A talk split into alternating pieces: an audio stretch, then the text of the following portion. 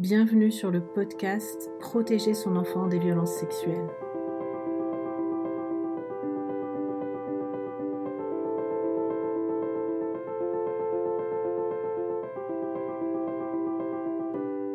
L'idée maîtresse de ce podcast, c'est de vous donner les informations utiles pour pouvoir évaluer les risques afin de ne pas en prendre. Car oui, il est possible d'agir pour protéger son enfant des violences sexuelles. Pour ça, nous aborderons au fil des épisodes les questions suivantes. Qui sont les agresseurs et agresseuses sexuelles? Quels sont leurs modes opératoires? Comment les déjouer? Comment procèdent-ils pour repérer et approcher leurs victimes? Quels sont les facteurs de risque en fonction de l'âge de l'enfant, en fonction des lieux qu'il fréquente, par exemple l'école, la famille ou même Internet? Comment protéger efficacement son enfant et lui apprendre à se protéger? Faut-il lui parler des violences sexuelles et si oui, quand et comment? Et enfin, comment réagir dans les situations difficiles si par exemple vous craignez que votre enfant a été victime? Je suis Johanna Smith, je suis psychologue, psychothérapeute, formatrice et auteure dans le domaine de la criminologie et du trauma. Je travaille depuis 25 ans dans le domaine de la prévention des violences sexuelles. J'ai travaillé auprès d'agresseurs sexuels et aussi auprès de victimes qui ont pu me raconter ce que leurs parents auraient pu voir ou mettre en place pour les protéger. À partir de cette expérience et aussi d'une très bonne connaissance de la recherche scientifique sur le sujet, je me suis aperçu que la plupart du temps, les médias ne donnent pas les informations qui seraient utiles aux parents pour protéger leurs enfants. Or, pour protéger son enfant du danger, encore faut-il le connaître. Aujourd'hui, en France, entre 5 et 10% de la population a été victime de violences sexuelles avant l'âge de 18 ans.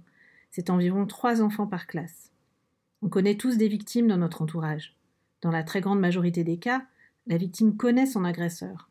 On connaît donc tous des agresseurs. Et pourtant, il reste invisible à nos yeux.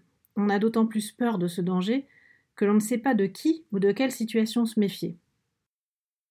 Je vous propose de nous retrouver tous les mercredis autour d'un épisode d'une quinzaine de minutes afin de vous transmettre mes connaissances sur ce sujet et de vous aider à mieux protéger votre enfant des violences sexuelles.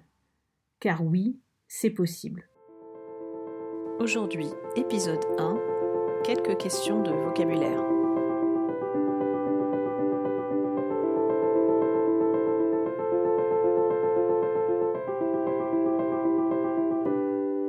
Dans ce premier épisode, il me semble important d'évoquer des points de vocabulaire.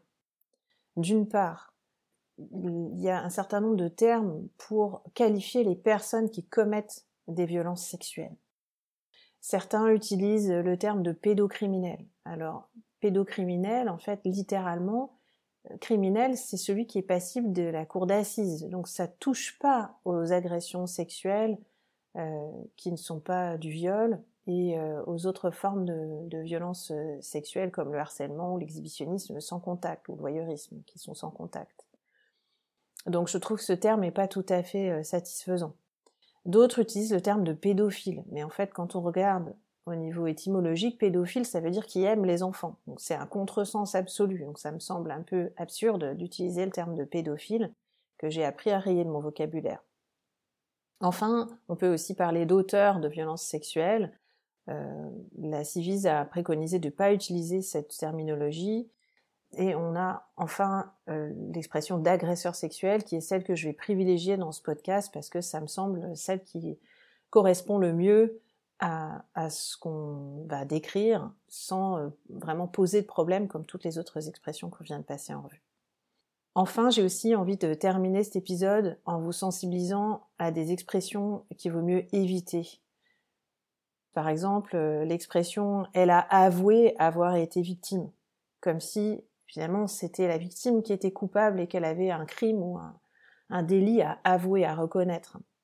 C'est une expression qui est quand même assez courante hein, dans le langage euh, quotidien ou dans les médias. Elle a avoué avoir été victime. Ça soutient la perspective de l'agresseur, parce que ce qu'il faut comprendre, c'est que dans la logique de l'agresseur, c'est la victime qui est coupable. C'est une façon très pratique de ne pas voir sa culpabilité, de ne pas porter la responsabilité des faits que de l'attribuer à la victime. Donc euh, elle était habillée en jupe courte, euh, elle m'a elle m'a excité, c'est de sa faute, par exemple. Euh, donc elle a avoué avoir été victime dans le langage courant. En fait, c'est vraiment problématique parce que ça soutient la perspective de l'agresseur et ça soutient le, fait d'alléger sa responsabilité à lui et son, sa culpabilité. Dans la même veine, on a une expression très fréquente qui est il ou elle s'est fait agresser ou s'est fait violer. C'est exactement la même idée. On se fait euh, une coiffure, on se fait toutes sortes de choses dans la vie quotidienne. Vous voyez, ça implique l'idée que la victime est active, qu'elle a cherché à se faire agresser, ce qui est absolument inacceptable. Évidemment, jamais une victime n'est responsable des faits qu'elle subit euh, et n'a choisi de subir ces faits. Elle a pu avoir de la difficulté à se protéger, elle a pu prendre des risques, elle a pu s'exposer, mais quel que soit le comportement qu'elle ait eu, ce n'est pas de sa faute c'est l'agresseur qui est coupable. Et c'est important d'être très au clair là-dessus pour responsabiliser les agresseurs, parce que sans responsabiliser les agresseurs, on ne va pas vers une prévention du premier passage à l'acte et une prévention de la récidive efficace. Donc c'est important d'avoir les idées très claires, je trouve, sur le fait que quel que soit le comportement, l'habillement, la situation, le fait d'avoir bu ou je ne sais quoi d'autre de la victime, elle n'est pas coupable de ce qui lui a été fait. C'est toujours l'agresseur le coupable. Et puis enfin, une dernière expression euh, que je trouve un peu délétère, euh, c'est l'expression d'abus sexuel. Abus sexuel, c'est une expression également très utilisée, qui est une traduction de l'anglais sexual abuse. Mais abus sexuel, le souci de cette expression, c'est qu'en français, le terme d'abus n'est pas tout à fait équivalent au terme anglais et on parle par exemple de l'abus d'alcool ou de l'abus de drogue, de l'abus de substances. L'idée d'abus, c'est d'utiliser trop. Donc abus sexuel, ça implique en quelque sorte qu'il y aurait un usage normal de la sexualité de l'enfant. Or non, on n'a pas à utiliser la sexualité de l'enfant. La sexualité de l'enfant, elle est là pour euh, se développer à son rythme, au profit de l'épanouissement actuel et futur de l'enfant et en aucunement d'être utilisé, d'être instrumentalisé par son environnement et euh, notamment par les adultes qui l'entourent. Donc elle a avoué avoir été victime, il s'est fait agresser ou elle s'est fait agresser ou violer, abus sexuel. Ça me semble être des expressions qui veut me bannir de son vocabulaire parce qu'elles soutiennent cette logique de l'agresseur. Voilà, ce sera tout pour ce premier épisode d'introduction à ce podcast Protéger votre enfant des violences sexuelles. À partir du prochain épisode, on va commencer à s'intéresser au profil des agresseurs pour que vous puissiez comprendre comment ils fonctionnent, comment on peut faire une chose pareille et comprendre c'est pas pardonner, c'est pas accepter, c'est avoir une idée de comment fonctionne l'autre pour pouvoir anticiper ces comportements-là, pour pouvoir évaluer les risques pour ne pas en prendre. On parlera également dans les épisodes qui suivent des modes opératoires, de la façon dont un agresseur potentiel peut s'approcher d'un enfant pour essayer de gagner sa confiance pour ensuite l'utiliser à des fins euh, mauvaises.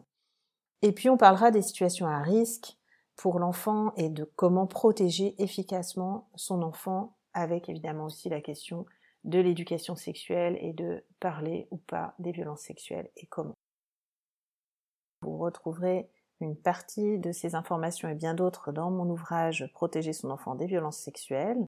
N'hésitez pas à partager largement ce podcast avec les parents qui vous entourent, à me mettre des petites étoiles et à vous abonner.